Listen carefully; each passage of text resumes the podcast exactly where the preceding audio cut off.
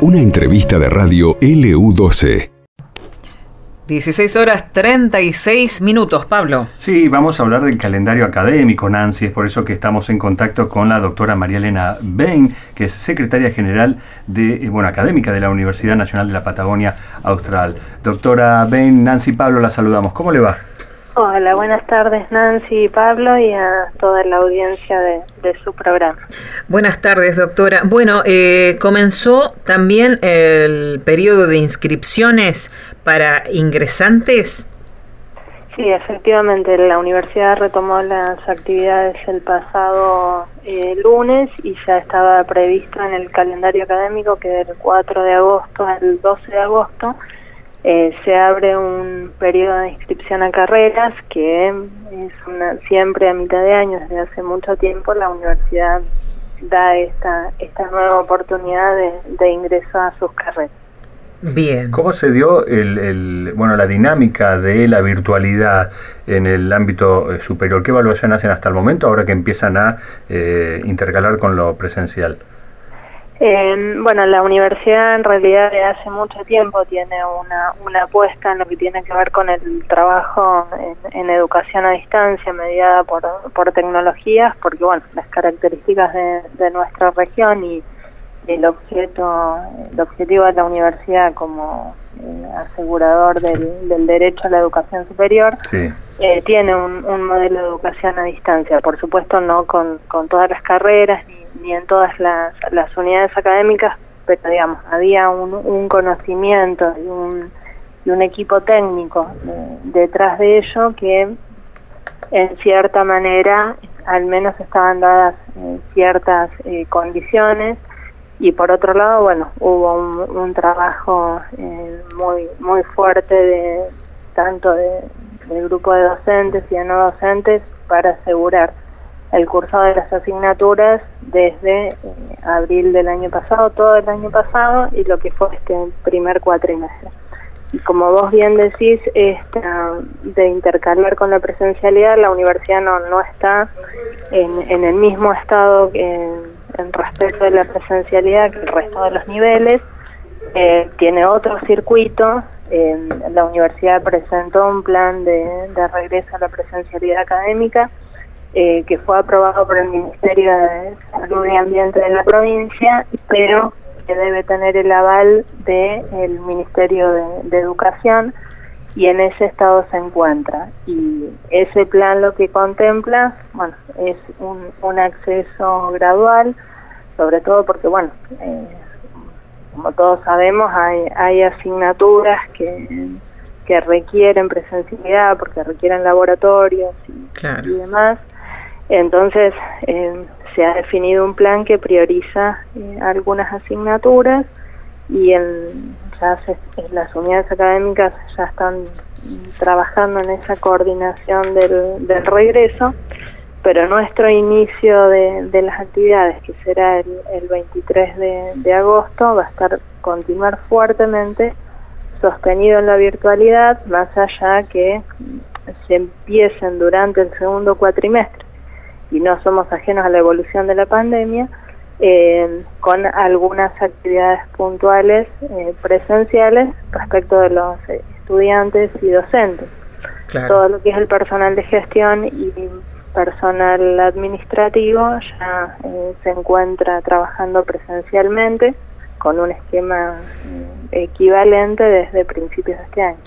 Doctora, también estamos hablando de reinscripciones, al margen de las inscripciones que hablábamos para los ingresantes. Reinscripciones, eh, ¿para qué casos? Eh, en realidad, toda eh, aquella persona que em, haya estado en, la universidad inscripto y que no haya podido continuar en esta eh, instancia eh, defina continuar sus estudios, puede dirigirse a la unidad académica donde estaba eh, inscrito o hacer una nueva inscripción en alguna otra de las unidades académicas. Recordemos que la universidad tiene carreras a distancia con el asentamiento en las unidades académicas de Río Turbio, de Caleta Olivia y de Puerto San Julián. Y eso está accesible a quienes vivan en cualquier parte de la provincia o incluso eh, de provincias cercanas.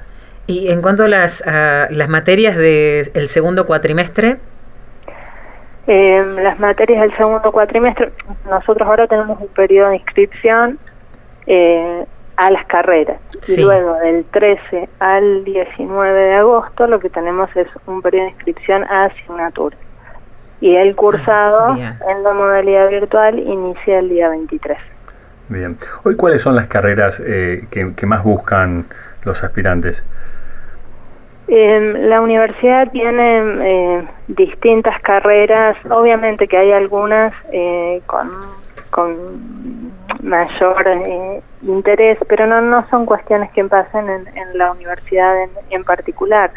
En las carreras de licenciatura en, en trabajo social son carreras que tienen una matrícula muy significativa, lo mismo que la licenciatura en enfermería, que la licenciatura se dicta en la Unidad Académica Río Gallegos eh, eh, de manera completa y en el resto de las unidades académicas hasta eh, el título de, de enfermero. Eh, pero digamos todas las carreras tienen eh, una matrícula importante. Siempre esas tres son un poco las eh, las que más eh, sobresalen. Pero es un poco también una tendencia que no es particular de, mm. de, nuestra universidad. Por eso hay políticas nacionales de tanto acompañamiento por ejemplo a las carreras de, de ingeniería que la universidad tiene cuatro de esas carreras eh, pero es una eh, una tendencia también el tema de las ingenierías eh, y demás genera eh, cierto temor eh, porque tiene como un, un, cierto diablo de que es una carrera difícil eh, y, y, me parece que eso también hace que el, el número de, de, inscripciones baje. Claro, como un filtro, ¿no? Claro, pero eh, de todas maneras, eh, bueno, yo te, tengo esta formación y, y creo que digamos, en, el, en el mercado eh, laboral también son, eh, son puestos eh, muy requeridos y por eso tantas, eh, tantas ayudas para para poder tener una masa crítica en, en, esa formación. Usted mencionó enfermería, se dio esta, esta situación especial, esta experiencia que estudiantes se sumaron, ¿no es cierto?, al, al proceso de vacunación como para reforzar a, al personal sanitario. Sí, eso fue un, un, fenómeno que se dio en las tres unidades académicas que, que ofrecen eh, la carrera, los cuerpos docentes han eh, estado muy comprometidos también y, los docentes desde la, los, las autoridades, ¿no?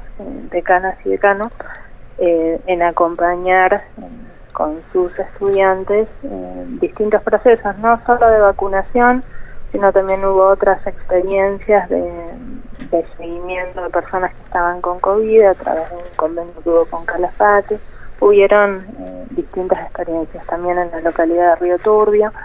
Eh, la verdad que las tres unidades académicas han, han he, hemos hecho como universidad un aporte en, en ese sentido.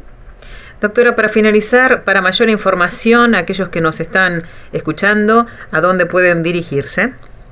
Eh, bueno, el portal de la, de la universidad, el portal web de la universidad, la página www.umpa.edu.ar eh, allí tienen acceso al listado de carreras eh, y también al formulario de preinscripción, eh, que dadas las condiciones eh, actuales es el medio, y luego de ello, con, con un sistema de turnos y demás, deberán presentar la, la, documentación en cada una de las unidades académicas. Pero hasta el 12 debe completarse ese formulario de preinscripción. Bárbaro, muchas gracias. Muchas gracias por la información, doctora. Bueno, no, muchas gracias a ustedes, eh, Pablo y Nancy, y a la audiencia eh, que nos acompaña. Bien. Conversábamos entonces con la doctora María Elena Bain, que es secretaria general académica de la UMPA, porque, porque está comenzando la inscripción a ingresantes. Esto pasó en LU12, AM680 y FM Láser 92.9.